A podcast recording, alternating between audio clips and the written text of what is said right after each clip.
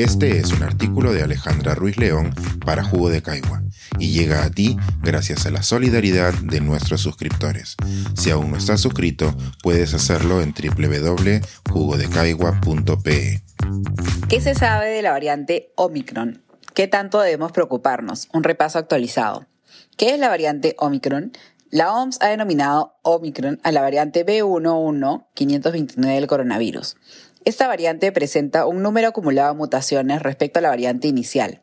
Como todos hemos aprendido durante la pandemia, los virus mutan y ello puede significarles una ventaja, una desventaja o ningún cambio importante. Los científicos han detectado con celeridad cuáles son las mutaciones que esta variante presenta, cuáles comparte con otras, como la Delta, y cuáles son nuevas. Con identificar solo las mutaciones no se puede concluir si esta variante será más contagiosa o si producirá una enfermedad más grave. El siguiente paso en la investigación será determinar cómo estas mutaciones afectan en conjunto. El principal interés se enfoca en aquellas mutaciones que afectan a la proteína S, la cual es el punto de anclaje a nuestras células. ¿Dónde se ha detectado? Camino a finalizar nuestro segundo año de la pandemia, hemos aprendido que el lugar donde se detecta una variante no necesariamente coincide con el lugar donde se ha producido o donde es predominante. En este caso, la variante Omicron se ha detectado por primera vez en Botsuana y luego fue identificada en Sudáfrica. La muestra detectada en Sudáfrica fue recolectada el 9 de noviembre y se entregó a la OMS el 24 del mismo mes. A partir de este momento se ha visto un aumento de casos correspondientes a esta variante en Sudáfrica. También se ha identificado en Hong Kong en un pasajero proveniente de Sudáfrica. A partir de la comunicación de la OMS y el trabajo de los científicos sudafricanos, Omicron también ha sido encontrada en Bélgica, Reino Unido, Israel, Australia y Holanda. Por el momento no se ha confirmado la presencia de esta variante en Estados Unidos, pero las autoridades asumen que es inevitable que ya se encuentre dentro del país o que se vayan a encontrar casos en los próximos días. ¿Por qué la OMS la ha declarado de preocupación? La OMS declara una variante de preocupación cuando hay indicios de que produzca alguna de las siguientes condiciones. Ser más transmisible, producir una enfermedad más grave o evadir al sistema inmune. Las otras variantes de preocupación son la beta, la gamma y la delta. Por el momento, la información que se tiene de la variante Omicron es escasa, por lo que no se puede confirmar que produzca alguna de esas acciones, pero tampoco se puede descartarlas. En este escenario de incertidumbre en el que se necesita más información, la denominación de la OMS ayuda a poner la lupa donde es necesario. Los países están llamados a reportarle los nuevos casos, comunicar sus resultados de investigación, aumentar los esfuerzos de vigilancia, compartir en bases de datos públicas las secuencias de los genomas encontrados y promover los esfuerzos de investigación. ¿Es más transmisible? ¿Produce una enfermedad más grave? No se sabe. Por el momento, la mayor cantidad de información proviene de Sudáfrica, que es donde se ha identificado un aumento de casos producidos por esta nueva variante. Sin embargo, este dato no debe ser interpretado de forma aislada. El país cuenta con un porcentaje muy bajo de vacunación. Solo el 24% de su población ha sido inoculada.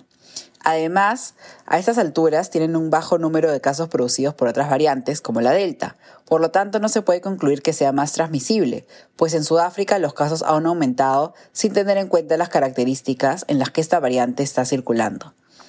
Los expertos indican que comprobaremos su viralidad en las siguientes semanas según la progresión de esta variante en otros países. Tampoco sabemos si Omicron produce una enfermedad más grave.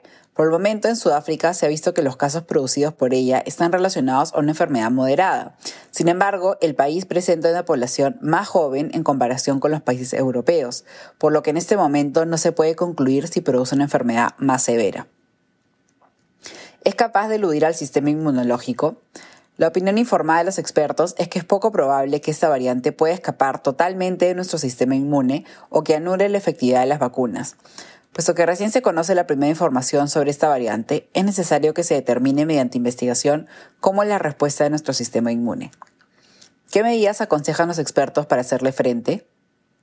Como en todos los momentos de la pandemia, no existe una sola medida prueba de balas, sino la implementación de varias medidas al mismo tiempo.